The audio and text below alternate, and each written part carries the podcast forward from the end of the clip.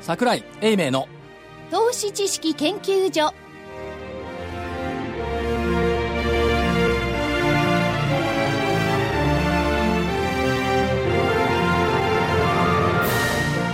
皆さんこんにちは桜井英明ですこんにちはそして、えー今日は正木隊長はい、どうも、こんにちは、まさきです。そして福井主任研究員ラジオ日経福井です。こんにとちいうは。ことで、えー今日は続けていこうということですけども、解散になりましたねそうですね。でアメリカの新聞とか、はいヨーロッパの新聞を見るとほとんど解散と書いてないという構図ないですね。解散とは漢字は書いてないけど解散ってないのだって日本語にならないでしょ、解散って。意味わかんないですよ、きっと。これ。まあそりゃそうですけど安定多数を持っていながら、解散をして、あ英語の問題じゃなくて日本語の問題何をそね。こ日本語の問題だと思いますよ。 これはね、外国人の方々は、どう解釈していいか、面食らっちゃってるから、記事にも扱わないんじゃないですか ねなんで絶対多数を持って超安定的政権なのに解散するんだって、ええ。これ他の国のことだと分かんないです確かにねそう。で、な、何しろ、書きようがないでしょうし、国民にとっていいことをただするだけなのにね。で、なおかつそれは決めていいことになってるはずですよね。はいな、なんで解散するのかなと思いますよね、これ。わかんないですよねわかんないですよね。ね不思議な、不思議な解散僕がアメリカ人だったら、こう、わかんないからなるべく日本人とお付き合いしたくないって感じになりますよね。不思議な国民みんでな。国民ですよね。 国民性って言いますかねえ。ちょっとわかりにくいですね、これ。わかりにくいですね。ただまあ国内で見ていると、はいその安倍さんがオーストラリアから帰ってきて公明党との会合に行ったのかな言いましたね。あん時の映像ってこうテレビ出たじゃないですか出ました。で、えーデフレ脱却というチャンスを手放すわけにはいかない、妙にこのチャンスっていうのは耳に残っちゃったんですよ、なあでこれは長期政権へのチャンスを手放すわけにはいかない、ということを言ってるのかなでも 長期政権になってんじゃないですか、一応。もう二年今の数でいけば。あと4年はね、ねということになるんでしょうか。いやだからあ今2年やったわけでしょ、はい。であと残り2年でしょ、この残り2年を4年までして、3年ぐらいは入れたいそれと都合5年ぐらいになると、普通、経済の効果とかそういうのは、例えば、あの、J カーブ効果なんていうのはね、円安になっ、まあ、円安になったとすれば、普通6ヶ月後に現れるって言われてますよね。はい現れてないですしね、それもね。だからそのアベノミクスそのものはもうあのー例えばニューヨークタイムズなんていうのは、もうダメになった。それで、あの、GDP の時にね、マイナス1.6。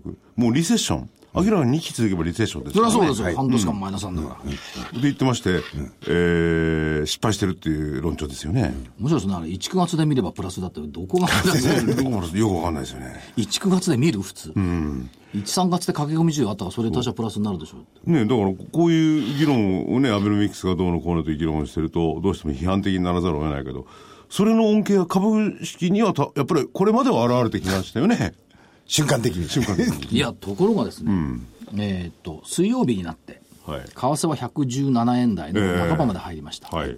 株日経平均はマイナスですよ、 そうです。まああのー JPX とトピックスはプラスだったんですけど、117円まで行って、ワイワイ来るか、まあ、瞬間的に1万7400円で入ったんですけども、その後はマイナスになってきたっていうところを見ると、どうも為替と株の関係もちょっと変わってきたんじゃないのという気もしないでもないんですが、まあ、経営者の方なんかもね、えええー、100いくらなんてよくない、104円ぐらいがいいよなんてね、 見見方してますからね。だいぶこっち来そてれるよくないっすよねだって124円をつけた時あれ2007年6月、あの時やっぱり通貨の滅びる国って言われたんだもんねはまたこれ通貨の滅びる滅びる国になるんでしょうか、アメリカに強 いい。ね会長いやいや、これは一番あの懸念してるところじゃないですか。117円とか18円になって、やはりあの、ぬか喜びをしちゃいけないよっていうことだと思いますよ。まいや、ぬ原油は下がか喜びっるからいいけどて、基本的にはやっぱり売られるってことはよくないことですもんね。ですよ、本当に。本当は買われてね、その適適当ないい水準に買われるのがいいんですけれどもね。まあ適当ってのはどこまで ?125 円ぐらいまでえか買われる方ですから、むしろ計算がしやすいかどうかってことで100円。 100円 で購買力平価とかそういうのになると、やっぱりそのぐらいの水準ですよね。ね、これも100ね円から100円飛び台ぐらいで扉すぐらよいです。よねまあ。ねでもそこからいくと117円っていうのは結構行き過ぎだと思ってますけどね。なんですよだからね、輸入分、輸入品が高くなっちゃって。そんな輸入品ばっか買ってんのみんな買わないでしょ。例えば、いやいや、あの、洋書なんてあるじゃないですあか。りますね。あれなんかすぐに来ますからね。まあ、要所とかね。すぐ高くなるんですよ。いやだからさっき言ったガソリンがまだ下がってるから、原油が下がってるからいいけど、あれ、万が一、原油そのものの価格が下がらなかったらとんでもないことになってますよね。だから個人消費が伸び悩んでるっていうじゃないですか、でもそれってあの、スーパーなんか行くと、すごくよくわかりますよね、っていうのは、サイズが小さくなって値段が変わってないか、サイズそのままなんだけど値上げしてるか、値上げしてるか特にあの小麦ですとか、あの食料品関係に関わってくるのは、小麦もね、大だきいかでらすよ。穀物、今年豊作でできてるから上がってないからいいですけど、これ上がったらパン買えないですよね、大変ですよ、あのーそう穀物とか食物食べるもんじゃないんですけどね例えばアメリカの金持ちっていうのは資産をそろそろその株式市場から金とかそっちに動かしてるっていう話が出てきますよね、あの不動産っていう不動産とかね、出てきてますね。だからそういう意味でのまああー市況商品に行って、それの余波が食べ物の部分に現れたら困っちゃいますよでも、あの、まさにその部分で、ええ不動産っていうと、みんな土地とかなんとかって考えるじゃないですか。ええそれはそうじゃないですよ。農園とかね、そうですよね牧場とかね、そういう部分のところで、食に関わっている、そうなんですよねこの不動産。そういうところへのしあの資金、資産シフトっていうのはしてますね。あの何がすごいって、先週末に金沢行ってきましたね、ねラジオ日経急に日本的な話になるはい。ね、基本的じゃん、そしたらね、えーどバスで外国人が朝、退去してホテルにやってきた、はいはい。はいドカーッと時差の関係で朝、あははでこれ、アジア系じゃないのよ、うんもヨーロッパ系の人たちなのうんはいでホテルチェックインした、はい、その後何するか、観光して、カニ食うん。で、この動きがですね、一金沢じゃなくって、鹿児島でもそうだし、はいえー大分もそうだし、だからまあ日本全国この動きが出てきてるわけですよ。はいということは、いずれ、我々のものはこの円安によって、みんな彼らに買われちゃうんじゃないのっていう危惧が ね、出てきた。うん。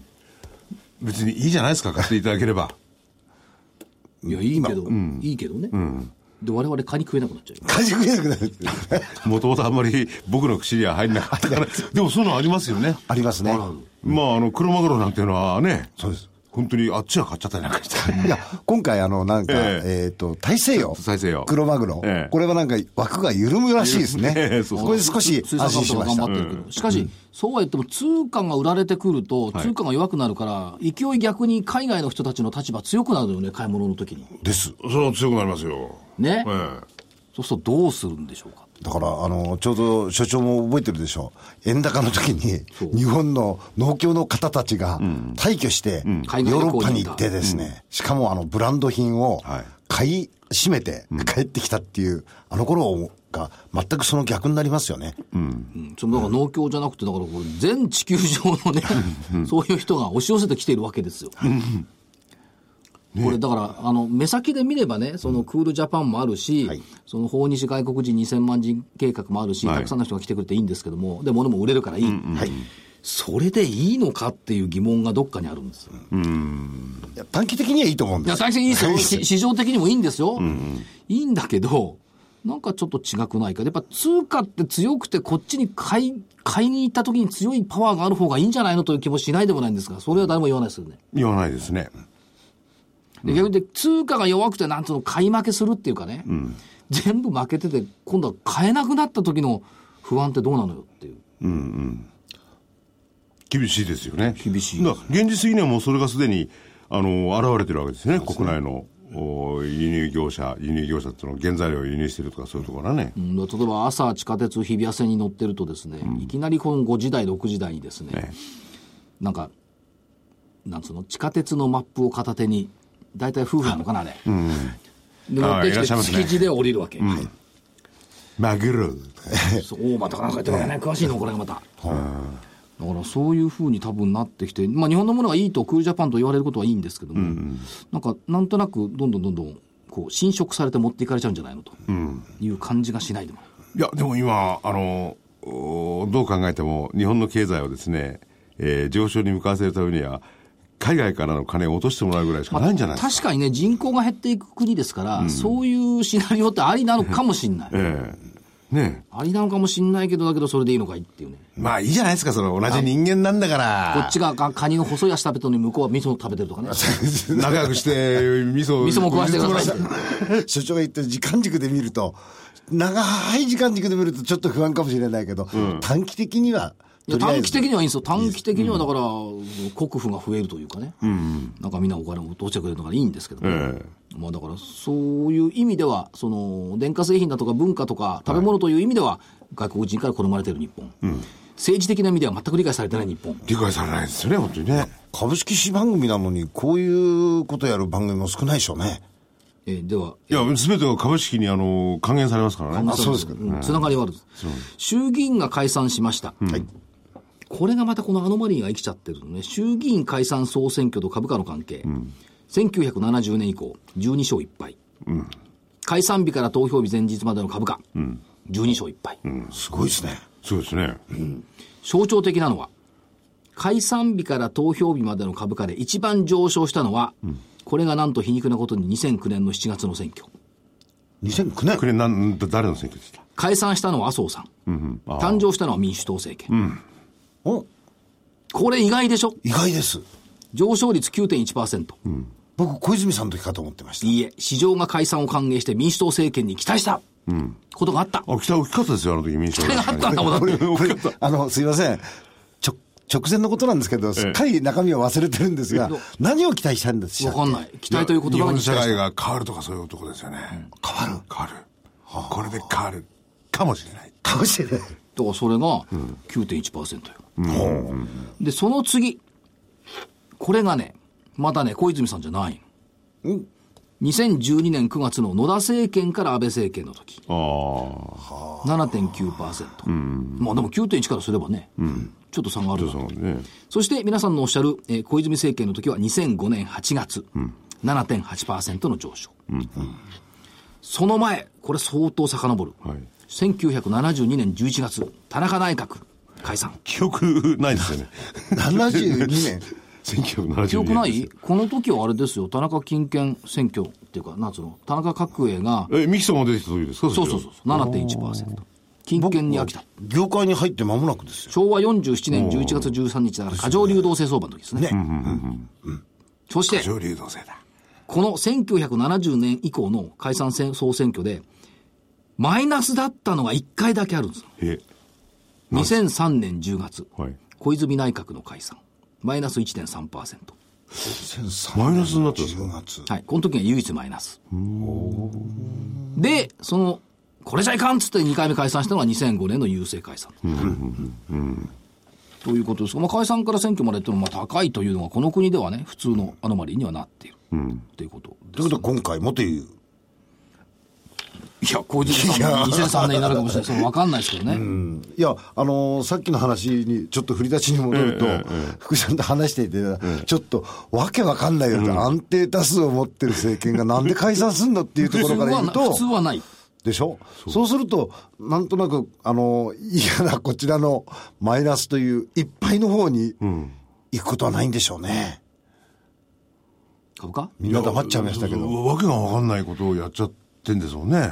いや、だから過去の慣習からいけばなるのよ。わかるんですねだち一回だけマイナスがあった小泉さんの時って。まあ、そんなもんうんマイナスの1.3%ですからね。ねでも、おこれを、あと、おそらく勝つのかどうかわかんないですけど、選挙ばかりで蓋を開けてみないとねええ、過半数を維持できるかどうかもわかんないですよね。えー、その後どうなんでしょうかね。多分、維持できなくても、えー、野党が、なんか連合っていうこともなんか考えづらいでしょうね。まあそしたら自民党と公明党の政権がつくことになりますよね。所長、これ、あのー勝った場合に、どのくらいまで行くとかっていう予測って出てないんですか、そうそうそうそ出うてますよ。どこが、誰がどのくらいで勝ったらどうなるかっていうのをちょっと、台湾のレポート。すよはい。はい。これ日経にも載ってましたけどね。はい。えっ、と、相場のシナリオ。はい。自民党が300議席以上獲得すると、これって今以上勝つって話よ。来年3月の日経平均は2万1300等円。トピックスが1700。あ、このシナリオは可能性薄いのかなえ、わかんないけど。ね、両方とも可能性薄いですよね。で獲得議席数も。いやいや、格闘技席数の、いやいや、株価の方は別にして、格闘技議席数はどうかな。現状程度の280から290の場合は、日経平均、12月末、1万9090円。 1万9090円。 3月1万9600円、来年ね。はい2015年末、1年後2万1370円。だから現状維持だと来年2万円というシナリオもあるわけですよ。これって根拠って何か出てるんですかね。根拠、シナリオだもん。あ、シナリオ、根拠なきじゃシナリオえ、あ、 福井さん、そういうのって。いや、認められないですけど成りね立ち。いや、認められないですけどね。なんしょもよくわわけわかんないですよね。消費増税実施して解散なしの場合は、年末日経平均1万7430円。3月1万7800円か。年来年末1万9480円。ますほとんど動かない。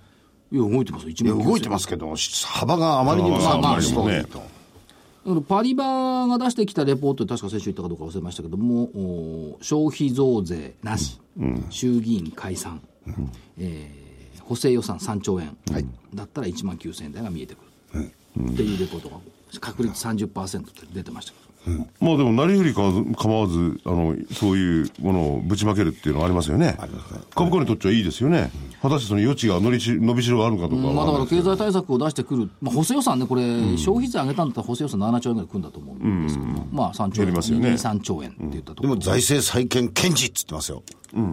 いや、検事っつったら、だ って、 2020年ですけど。いや、これね、あの見過ごされているのは、消費増税1年半延期ばっかり言われるんですけども、いやそうそうそう消費増税一1年年半半後には絶対やるんなっちゃったことです、景気条項抜けちゃった。抜けちゃったんですよ。どんな状況でもやる、まあその時はまた法律を作り直すってなるんでしょうけどね。いやまあリーマンショック並みのものがあれば考えるみたいなこと言ってましたけども、だけど、現状でいくと、あの1年半伸びただけで、今度は必ずやるんなっちゃった。僕、これからあの、ものを買わないでですね、2年間一生懸命貯めと こう。そうなりますよね。なりますね。うん、あるいは1年ぐらいは今の状況でいいかもしれないけど、見えてきたらね、だから逆に言うと、その2017年の時に、えー消費税が上げられるような経済体制に景気にしとかなきゃいかんというのを背負っちゃったのね、安倍さんはね。まあ、できるっていうこと言いたいんでしょうね。と思うんですけどね。ねえ車の車検にしたらちょうど2年後になるわけですか2年じゃ買い替えないですもんね。海まあ外の選挙海外がでも評価したのは、金持ちはあれでしたそんでの総選挙解散じゃなくて、もなくて、消費増税延期でもなくて、やっぱり黒田追加緩和の方をこれ、交換したと思うんですよね。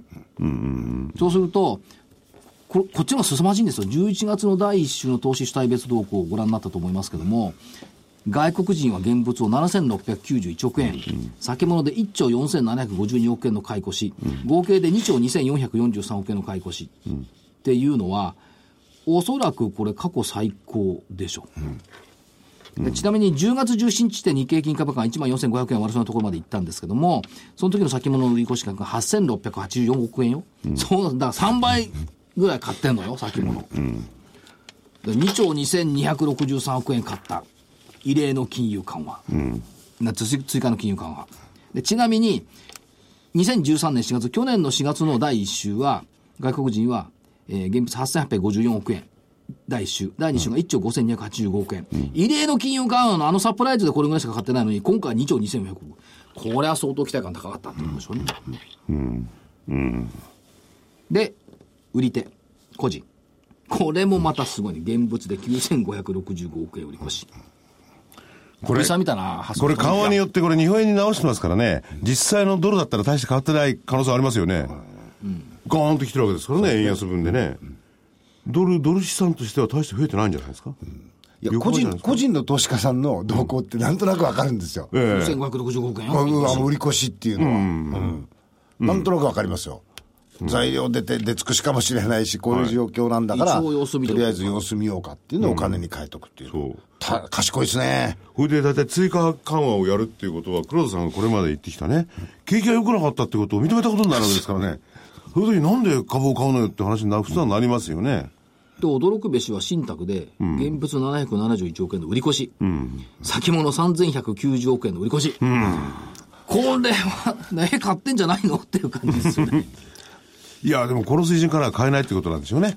また下がってきた時をうん狙う。まあ、逆に言うと、あのこの前の安いところで、ある程度こう、うん利益が出てる公的年金だとかなんかがこう買ってた部分を実現益に変える、うんというのでは、まあ、一つの戦略としてもね、えー悪くない時期ですよね、えー11月。10月後半から11月っていうことになると、ここで、えー実現益ベースで、えーできたっていうのは、ある意味、いい。まあ確かにね、ええさてここで質問です、はいナスダックが過去最高値をまだ抜いてませんアメリカに行きますはい。まあ、ニューヨークでは抜きましたよ。ナスダックが5048ポイントっていう、えーっと、2000年4月10日の高値をまだ抜いていません。しかし、11月の18日、19日あたり行くと、ナスダックは4700ポイント台。さあ、5048ポイントを抜けるまでに何日かかるでしょうかっていうのが質問。あと、300、 300ポイント、250ポイントぐらい、まあ、250ポイント、まあ、 250ね300ポイントぐらい。はい。300ポイントあるとすると、結構でかいですね通 常は、えー、今の上昇ペースでいくとですね、はいえー、1ヶ月。 3ヶ月、僕は。これがね、2000年の IT バブルの時に、5048ポイントをつけていった時、今と同じ4700ポイント台にいたのが、えーっと、まあ、2月の29日が4696、3月1日が4784。3月1日から営業日数で1、2、3、4、7日目に5000ポイントつけた。おおー。あ、1週間。 1週間。ま1ヶ月もないから3ヶ月もない。 逆に言うとだけど、この時は、背景とするとね、あの、IT 関連のそうですねマーケットがだからまあ、先行してたんですよナスね。ダック中心の相場だった。そうだったんですよ。うんだからこれでね、ナスダックが新高値取ってくると、S&P よりも強い。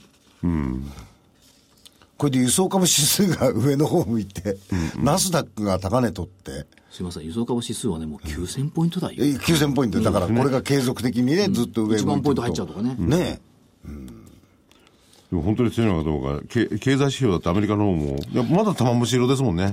え。ですね。そうなんですよね。 どっちだってはっきりしてくれって感じあれはよくわかんないですよね。どうしてもそういうふうな、こう、ややこう、七三に構えたえ目で見ちゃいますえよ見ね。ちゃいますよね。あれ見せられるとね。そういう意味でいくと、アメリカはまあまあ景気回復に入ってきたっていうところで、日本が追随できるのかどうかっていう、非常に微妙なところ。まあ、にアメリカの緩和も、俺なんだかんだ6年やってるわけですよね。そうです。日本もこれから6年やるんですか。 いや。日本いや、はも6年でもう25年もやってんだう、かもうやらってんですかあ、そうだ、そうだ、そうだ。さ、こっちの方が早いのよ、始めたうんの。まあ、金利的にはね、そうですね。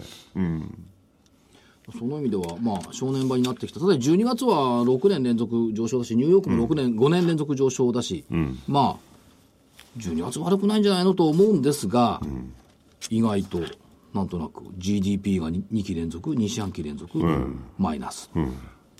で、下手するとね、すぐには出てこないけれども、悪い円安論なんてダーンって出てきてね、実態もそれにす再合わせしたりなんかして、あれですかね、そうすると、今年の年末は、所長あれですか、あの、えー含み益をしっかりと懐に入れて、暖かいふ懐で、しかも実現した利益で、お餅、おせちをたくさん買える、そういう年越しを想像してよろしいございますかおっしゃる意味が分かりませんよね。え、いや、いや要するに、含み益をたくさん抱えて、実現益をたくさん抱いやえ違うて。実現益は今までもうすでに、こってきてねこのところで売ってるじゃないですか、はいでここの部分のところはまず一つあるわけです、ところが、この11月になると、個人の方は税金関係のところあるから、ええええ年内に実現しちゃうと、実現益に対して税金かかっちゃうんですよね、ですから、それはまあ年内しようと来年しようと一緒だからいやね。来年いいしようとねところが、来年は来年で1年間期間がありますから、はいその分の、今までの、あその、負の部分をね、オフセットしてできる期間が、あと1ヶ月半ぐらいあるんですよ。はい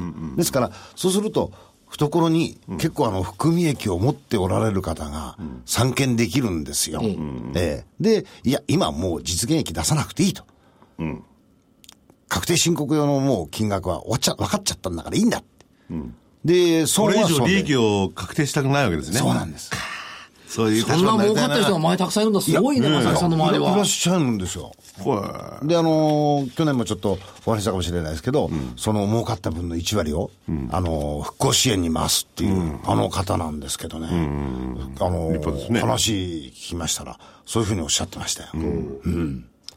しかしまあ、いいいんじゃないですか、来年に回いやして。、いいと思います。うん来年に回すと、どうなんですか税金払わないで済むようなことになったらなんかし ない。損になってください。 所詮でも、こう、ゆとりのある投資ができるわけですから。いやただね、よく考えてみてもらうと、日経平均採用銘柄の一株当たり利益ってずっとこれ上がってきてますよ。この間、千飛び69円まで瞬間入ってきました。前期末が千飛び30円だから、3%程度これ増加してきてるんですよ。ただし、純利益って上期で10%増えてますよね。これもし10%まで増えたとすると、日経平均採用銘柄の一株当たり利益1130円になる。そこで PR16 倍で1万8000円。一番17倍で1万9200円、もっと上や。もっと上。だんだんありそうな感じになってきますね。そう計算だけはいくらでもできる、計算はできる。そして安倍さんが前内閣時の在任中、2007年7月の高値は1万8261円、これ当然ながら頭の中に入ってると、いうふうに見てもいいんじゃないですか、なるほど。ねえ。1万8226円。これで大体ね、あの、選挙日も、えー前回2年前と、2年前って、まあそ同じようなもれん第一じゃもっと前ですけどね、同じようなところですね、2日ぐらいで、なんか12月は、安倍さんにとって原因のいい月なんじゃないですかね。 あまあ、前回のやつは違いますけどね。まあ、減はいいんじゃないですか、なんとなくね、だからこれでまあリセットしていく。だから政治とか海外動向に惑わされずに、素直に日本の企業の業績を見ていくと悪くないよねっていう話なんですよ。唯一どうなのよっていうのが、えー S q 値かな、17,549円とこれ、幻になってますから、11月の、こいつを抜けてくると、また強まってくるんじゃないのという気がしますけどね。あ、そっか、S q 値。11月、あ、12月は結構 S q まであるんです よね。メジャーまでね、2週間、3週間です。2週間か。これね、一番長いの。長いでしょですよ。2週間。二週間ぐらいあるでしょなりましたよね。あ、12日ですよね。あ、12日か。 2週間だっつったらまるっきり。あ、じゃあ、えあ、そうそう、2週 ?2 週間ですね。で、11月がね、最長の S q だったんですよ。確か10 14日。 14日。はいいや、それ上回るんじゃないですか。上回るの12日あ12日だそうか12日間か。で立ち会いとしては、あれですよね。11月は3日休みでした。 3日休みですから。会社としては、そうです。んうん同じぐらい。あでも12日だ。なるほど。たっぷりいろいろやりたい筋が加工できますね。 加工、なんていうん ですか、あれは。やりたい筋。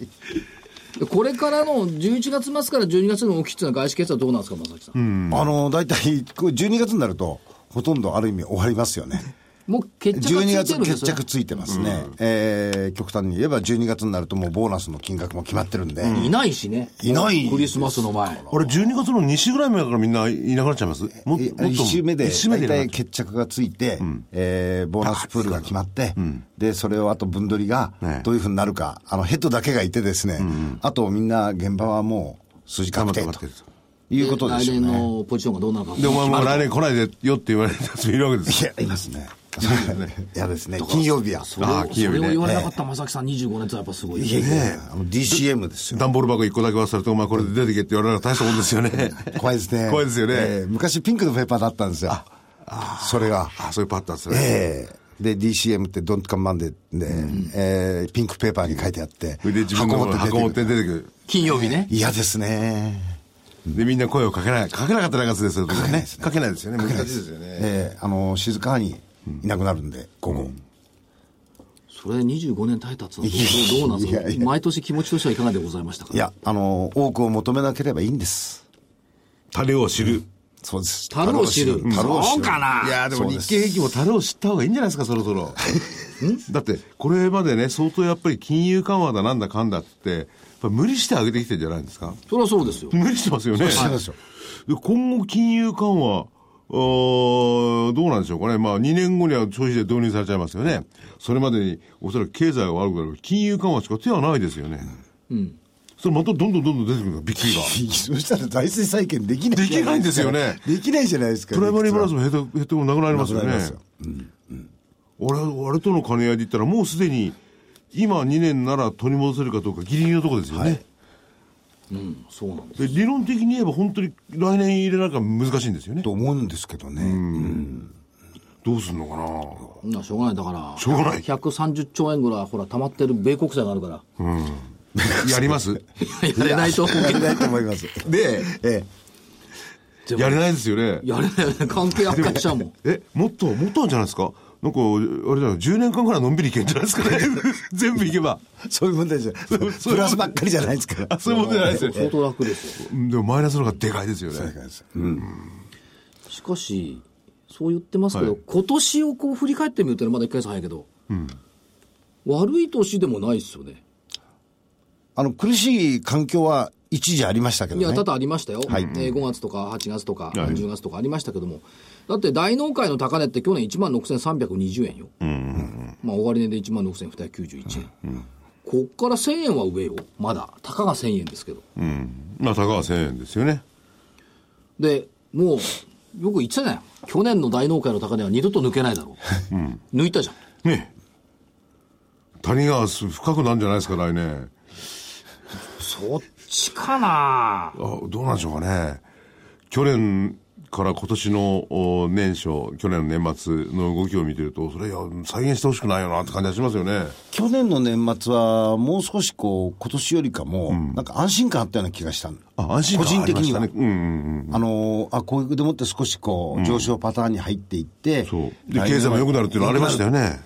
まあ 1, 1月っていうか12月末にかけて尻上がり良くなってたからねそうなんですよ。でひょっとしたらアベノミクス成功するんじゃないかと去思う。年の今頃ね、でもそうでもないですよ、あの5月のね、あ上昇からの6月の下げのも、あの戻んのかい、戻んないのかよってずっと言ってたから、結構悩ましかったですよ、でもあれはね、えバーナンキさんが勝手に言っただけであってね、おアメリカの問題だなって捉え方もできますもんね。いや、そりゃ、指揮者はそう捉えましたけど、指揮者か、俺。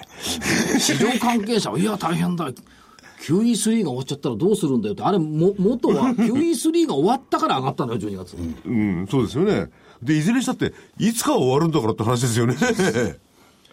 でかつ、あれよ、11月の月足要請基準、1万6862円よ、これもはるかにまだ下よ、10月も要請よ、世の中でそんなこと要請なんて言ってるの、桜井しかいないと正木さんに言われましたけ ど、要請よ、うん、うん、そうですね。なる10月が要請ってことは、来年2月が要請になったでしょ、ほど。アノマリーか。アノマリ地区には。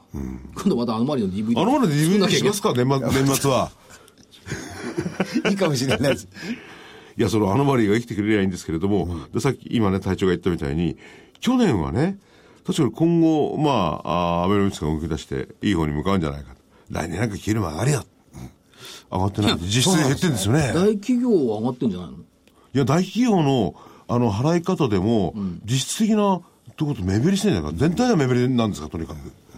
ま物あ価が確か上がっにてね、て消費税上がってるからそうだよね。あ3%の上がってるかーだら。から、なんていうか、報道だけ見てるとねえ、えすごく上がったようなそうそう感じがしたじゃないですか。でも現実に、あのーそれぞれ個々人の懐具合見ると、いや、そんなに上がってねえよっていう方が多いんですよね。あれね、新聞も読む新聞によると思うんですよ。はい僕らが読んでるのはね、 結構去年から、よくね、よくねって書いてありましたから、おいよくないんだ。で、実際買い物行ってもそうですよね。そうですね。買い物行くとですね、はいお気づきでしょうか。なんですか卵の値段が横ばいなんですよ。横ばいってだって高値横ばいですよ。高値横ばい。うん。で去去年まで100円だったんだから。去年は違うの。年後半に8割上がったの卵そうそうそう。すごかったですよ。で、特に11月は去年卵が2割上がった。うん、うんそうそうそう。だから12月の株高だったの。今、高値揉み合ってんの。そうえ、株価としてはそう、225円とか250円ぐらいですからね。 普通にお卵で安いやつでね。だから卵の価格の株価の先行先行指標と言って考えると、卵が高値横ばいっていうのは株価も高値横あばいれ。それは所長が勝手に言ってるだけ ですかもちろん。あ、これが一番ね、当てになりますよ。誰か他の方が言ってる6年外れるんだから。違う違う違う違う。これ卵の穴までもう10年ぐらいやってるもん。 10年やって、で10年のうち何回あってんですかそれは検証したことないな。いや、でもね、卵ってほら、物価の優等生って言われてたじゃなまあそういそうですねあまり動くものではなかでっも動くのよ。いやだからここの去年からその動き方すごいですよ倍できたんだからでも卵、もうちょっと卵上がってくんないっていう。僕は本当にね買い物得意ですからねそういう安いものだったらそう安いもん高いもの。 100円からねいきなりね安い日は90円台があったんですよ、それが100円に定着しじわじわじわじわある日見てみたら200円超えてたそれも同じ卵なんでしょ同じ卵がた。えいい卵食べ始めたんじゃないんですかそういうわけ違じゃないう違う違うむしろ卵のサイズが小さくなってんじゃないか ねだからね、それで今ね、225円の卵でも、多分、その前より安いんですよ。でも、売り、売り残ってますからね。皆さん控えてるのかもしれない。育てられたお子さんがいたりなんかしてもね、控えてるのかもしれない。卵に出てきます出てきます。家計の苦しさが。よくないですね。それであの、いろいろシールが貼ったってね、売れないのがあるんだから。そう安売りのシール貼ってあっても。お、これ安いなって。でも僕も手出さないですけどね。 厳しくはあるかもしれないね。それと別のところで株が動いてますからね。寿司と卵のあの割りは効かないってことじゃないですか。いや、なんとなくでもね、全く連動性があるような錯覚をジャッキしてくれるの、卵のいや、でもね、確かにそれ言われてみるとね、あ、そうだなって感じはしますよ。じゃあ、株価は、卵は株価は物価の優等生、株価は何かの優等生なんでしょうかね。株価は優等生じゃないでしょ、だって。 ねいや、株だけはね、これね、下がると買いたくなくなるし、上がると買いたくなるし、売りたくなるし、不思議な存在ではありますよね。いや、卵だって、あ、そうか。多分逆だ。卵は安くなら買いたくなる。高くなら絶対買わない。株は高くなれば買いたくなるんですよね。これは不思議ですよ。卵は食べちゃえばなくなっちゃいますからね。いや、食べちゃえばいいでしょ、ええ株の場合、マイナスになるけど、それが。その通りですね。それはまあ、やっぱり薄らいできてるのかどうかってことですよね。では、ちょっと時間もありますから、えっと、ありますよ、ガンガン。久々にはい、投資の力でもやってみようかな。投資の力発作はい。もう覚えてるでしょ、これ。1番目。はい。踊らない、騒がない、慌てなそうい、諦めない。はい。これ重要なんです。なかなか誰でもできない。できない。できないです。ほとんどできないい。やでもね、月曜日のあの500円安した時はね、ヒヤッとしたと思うんですよ。そうですね。で、あの時結局騒がず慌てずの人が勝ったっていう。で、月曜日、あの、勝った人いましたよ。勝ったあの、下げた時、勝った。勝った。勝ったは。い倍ね。倍です。 2番目、これもできないな。自分の投資方針を持つ。他人シナリオに乗らない。乗っちゃうんだよね。得てしてじ自分シナリオがまずないことがない人、ない人が多いですから。ないことが多い。はい。これはあの、福井さんなんかはどちらかというと、ほら、政治的なものから、社会的なものから、みんなこう、自分のスシナリオを持ってるじゃないですか。自分勝手だね。自分勝手。 そういう表現もありますね。これ、意味合いからいくとね、他人のシナリオは誰かを踏み台にして設けるツールかもしれない。すごいこと。それは言えますよ ね。ね、誰もが自分の儲けに必死なんだから、そんな場で他人のシナリオを信じることはあまり良い方法じゃないだろうと。7年前に書いた。ああ、いいですね。なんかアメリカ人が言いそうなことですね。そう、誰が一番得をするのかを考える。3番目。これはマーケットだけではなくて政治も経済も一緒だ。解散は誰が一番得をするのかな。やった人間ですよ、大概ね、そういうとこあれろははねね、。これはそうなんですよね。で、まあ、誰が一番得をするのかを考えるときには、登場人物を簡単に2つに分けるっていうのがね、今5つも6つもあるから分かんなくなるんで、1対1の構図にすると分かりやすくなる。っていう完全懲悪なんで一番読みやすい小そう、説日ですよね。本人の大好き。大好き。 4番目、はい癖を知る。癖。銘柄値動き市場参加者のシナリオ。癖を知った銘柄しか扱わないっていうおじさんも昔いたのよ。ああ、で知らない銘柄扱わないっていうのが。その方がだって分かりやすいですよね。やっぱりあの、銘柄の癖ってあるらしいですね。あるある。ね。で、あのーこの一つの例えが、自分の知ってるもの、あの、要するに生活必需品の、うんあの、メーカーしか買わないんだと。それこそ卵よ。あそうなん、そういう方いらっしゃいましたよ。で、5番目、見えないものには手を出さない。これがたくさん出すんだな、手は。あ。見えないものはまたいいものに見えちゃうんですよね本当。不思議なんですよ。インドとかブラジルとか行ったことない国に投資する人たくさんいるんだもん。ねえ新聞とか評論家があそこがいい、あそこがいいなんて言ってますからね。だから見えないものには手を出さない。だからバフェットが、 あの要するに自動車株を、も持たない、うん2000社もあったメーカーが、十数社になってるええ時代に、自動車株は買えないとか言ってました。 6番目、これはいつも言ってる私だけにいい話は絶対に来ない、これあれじゃないでしょうね。振り込め詐欺の話じゃないですね。それも含めいやいやいやいてや、それもです含めかてそれとねこれ加えるとねもう一問の欲望心理ってのがあるんですよあと1円上なら売ろうかな、もう1円下なら買おうかな、っていうふうに考えるとこれ売ったり買ったりできないんだよねまあ、得てしてそこには入らなくなるこれあのー所長、はいあのー証券会社時代に逆を教えられましたね。いやー買うだときかはら一問高く会話1買円上え。会あもっと言うとね会話会話ね6 16売りは49ななんですか、1643。指値するときにね、買いに行こうと思うと、直近の値段って板が多いから、一問上のあ500なるほ円どの指値だったら501円。売るときは、やっぱり499円にさせた方が売れやすいっつうの。あー結論は変わんないんだけど、大 してね。 なんか人間賃料ついてますよね。日給パって感じですよね。そう。それはあ7番目が常識の範囲で考える、限界を知ることが重要だこれ福井さんが好きそうだな限界を知る日経平均も異常でしょあのもう上でしょう、でしょうね。 8番目、はい方向性時間軸値幅を考える、これはまあよく言われるんですけどねタイミングですよ難しいのは、難しいですね。方向性は分かるんですよ上か下かある程度、時間軸ね今日なのか明日なのか1ヶ月先なのか、値幅はまあ自分で考えられますよね、 今が買いの今買い買うタイミングなのか明日買うタイミングなのかこのタイミングが一番難しい、タイミングの前にそういうこと、シナリオがあってその通りにこう行くかどうかって悩んじゃいますからね。難しいん難しいですよね。これじゃあもうちょっと時間のかまだまだありますね。あと別のもう一つ発作、はい。一番目これもよく言ってます専門家は理路整然と間違えることが多い、ねいや、あの、え英明所長は専門家じゃないですよね。詳しいだけです市よ。場関係市場関係専門家。はい。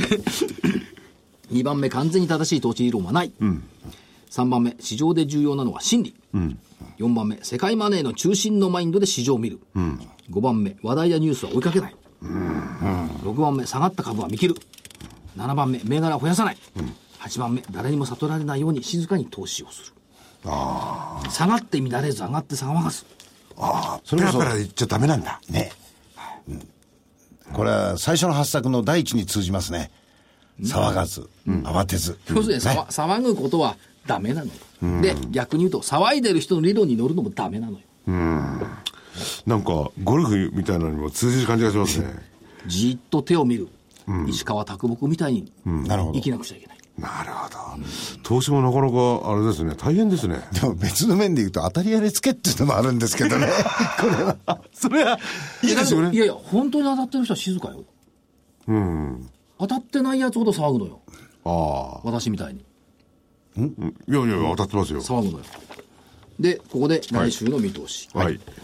スケジュールスケジュールですね。スケジュール、来週の見通しことれ、3連休なんですよね月曜日ねそうなんですよ。 今年最後です。何の日だっけえ三連休がねあれ三連休 ?12 月は休みが連休にならないで連休しょにならないですかえよくないなはい。来年の9月になるとなんかめちゃくちゃな連休になりますよあ、その、そこまでもう、 6連休か7連休だったすごいの来年で、えー、とスケジュールは、はい振り替え休日でしょそれから25日が始まります、JPX400 の先物取引あ、知りたか。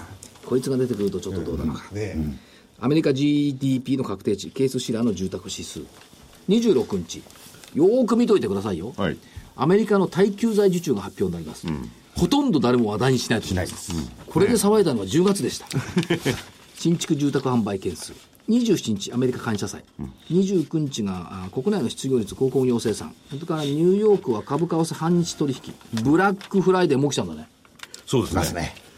果たしてどうでしょうかね、今年は。というところ大黒で、字になるかなえー来週の見通し、先週と一緒。下1万6862、上1万8261。ちなんかつまんないですょっとね。優しかったな。11月要請基準じゃつまんないか。まあいいや。上182612、チャレンジ。というところで、チャレンジする週になりそなってくんじゃないですかね。う。なってきますかなってくんじゃないですか。19日ポイントの日。26日ポイントの日。19日ポイントの日って。 19日って、特にポイントでもなかったけど、ただ変だったことは日経平均は安かったけど、JPX400 とトピックスは高かった。珍しい、ニューヨーク並みになってきた。なるほど。ということで、お知らせですかお知らせですね。えー、投資知識研究所、11月号、大好評のリート。ね。えー、英明所長はリートに詳しいと。えー、リート辞典のパート2。それで、このリート辞典のパート2、パート1が、えー、10月、9月に出たんですね。はいそれ、それに1ヶ月置いて、今度はパート2。で、このリートのパート2ではですね、リートやっぱり評価の基準とかそういうのがね、相当チェックしないと難しいところもあります。全てそうですね、リートも投資物件ね、はあの株と同じように、PER もあり、PBR もあるのよ、呼び方は違うけど。ね、そういうところを詳しくですね、要するに評価の基準とかそういうのをやっぱり学ばないとですね、えー正しい、えー投資はできないかもしれない。格付けもありますから。ねで、日銀は WA 以上しか買わないです。ね。ダブルう A。ん、ということがね、あんまりそういうことって言われてないんですよね。ダブル A のそうはないでしょう、逆ないにです言よ、えだばからね。あの日本ビルファンド、ジャパンリアルエステート、この辺りは、あ買ってるんですけど、保有率がね、もう5%になっちゃってるのよ。近いのよ。確かあの、リート取引をするときに、えー最初にお客様の属性チェックで結構厳しかったですよ。ええこれが十分理解できない方には、リートの取引をさせちゃいけないとああ。いうのが、あの、導入当時はありましたね。まあはい。まあ、アメリカのシステムを導入してから、そういうところはうるさいですよね。いや、ただね、アメリカと違ってね、開発型ってないんですよ。あーなるほどアメリカは開発型リートあるんですけど国内はもう出来上がった物件しか入れないから、だから開発が頓挫したなんて話にはならない。より安心ではありますよね。そうまそあ、うそう投資ですから確実に安心ということはありませんけど。まあ、そういうところも含めて、えー、より詳しいリート、リート今いろいろ流行ってるようですね。日銀も大好きみたいですよね。 900億円買おうって言 ったもんね。まあそういうところで、えーその選ぶ基準なんかよりこわ詳しいところをお今回の DVD に収めてありまだす。って誰が買ってるかって、これ個人よりも金融機関よ買ってるんですよ。投信と金融機関が一番リート買ってんの。プロがこれ買ってん の。そうですよね。やっぱりあの、目足が効きますね、あの人たちはね。運用対象はないから。ないあー国債買えないし。り倫理書も通りやすいんだと思いますけそどうね。そうですね。リートのおーおーって反抗しますよ ね。まあ、もともと金融機関は土地担保で金貸してたんだから。 ねそれがより流通しやすくなってね、あの、できる、ややりやすくなったことになれば審査がいらないもんね。で、その DVD は、リート時点パート2、価格の方8640円、送料500円。えー発売は、えー来週になりますね。えー来週の27日木曜日ですね。はいはい。11月27日木曜日。えーっと、お求めの電話番号、東京03、えー、3595-4730。東京03-3595-4730です。えーぜひお求めください。これね、あ、おっしゃるあと2分ぐらい。もうこれで終わりです。リートもね、本当は、そう私はコード番号をもっと広めるべきだと、思う。リートのコード番号。銘柄なコード。んかいいのがああ、るんで銘すか柄か、はいはい。いや、いいのはないんだけど、覚えやすいとか。い や、め覚えやすくはないですよ覚えやすいっていうか、中身が大事だっていう話で。 3000番で、コだからード番号を覚えると、やっぱり銘柄こう見るじゃないですか。覚えないと一時ね、引かなきゃなんないから。だからコード番号をもっと、株の銘柄のようにね、コード番号をもっと前面に出したらどうですかって、一昨日協会の三与さんに言ったんですけど、そう思いませんいでや確かにも。、これ株と違って、毎日売り返するもんじゃないですからね、リートは。そう思うでしょう。でもよしてる人もいるのよ。やっぱいりや、そ中れにいらっしゃるんでしょうけども、まあ、考え方としてね、やっぱりもう少し、あの、時間軸は長く持もってちほろしん、い。もちろんそうなんですけども、でもね、やっぱり銘柄行動ぐらいは、やっぱ上場してるんだからね。いや、それそうですけど。これはやっぱり銘柄コードのそのね、語呂合わせも使ったりね、して、浸透させるっていうことを言ってるんならね。なるほど。少なくとも月に一遍ぐらいずつは見る見るべきですよね。自分の持ってるんだだとってもうは。今よ、ど、どこ乗ってるんだって言われてもね、どこ新聞載ってますよ、そのどこ載ってるのとか言われて、無理と載ってるんだから。で、だいたいどこの、どこの対象なのって知らないなんてダメですよね。ありますねでも見に行かない自分でね。まあね、都都内とか近くの物件なら見に行ってもいいですけどね。しかし、リートのセミナーだとたくさん来られますね、人ね。みんな関心があるんですね。だって、この間どこだっけ大分。はい。大分よ。大分でやっぱり伊藤セミナーだったら、たくさん来られてますもんは別に大分が含まれてるわけじゃないですね。組入れの中に入ってるわけじゃないですあ、えっ、ね。とね、福岡リートなんかは大分の物件入れてる。第三セクター、その地元のそれと一緒にやってるのもあるんじゃないですかね。まあ、それは開発型じゃないだかでらすシけンガどねポールなんかやったら目抜き通り全部持ってるのリートだった。はあでそのうちほら日本だって銀座が全部リートが大家大家さんになっちゃうかもしれ可能性ありますよね。ない。シンガポールが見るならそう。もう結構ありますからね。ああの、ビルファンドですとかいろんなところがだね。からそういう流れがどんどんどんどん来るでしょうし、まあ、海外もね、日本のリートっていうのは今、残高9兆円ですからね、結構注目し始めたっていうところですよね。ね、これからあ東京五輪もあるでしょうしね、それもリートも選ばないとね、ごく一部の地域だけかもしれないですからね、その恩恵を受けるのは、でもそれでもいいですよね。個別選ぶのなかなか難しいですからね。リートですとパッケージしてくれるのがでもね高いですからね個別の不動産投資なんかやったらもうややこしくて大変ですよ。高いです。大変です。一平方で数千億とか言われちゃってなんか、買えないよなんてね。ええはい。ということで、今日はね、えー、男三人で所長と男3人でお送りしました。えー来週は、おそらく加藤くんが戻ってくるんでしょうか。はい。はい。ということで、失礼します。失礼します。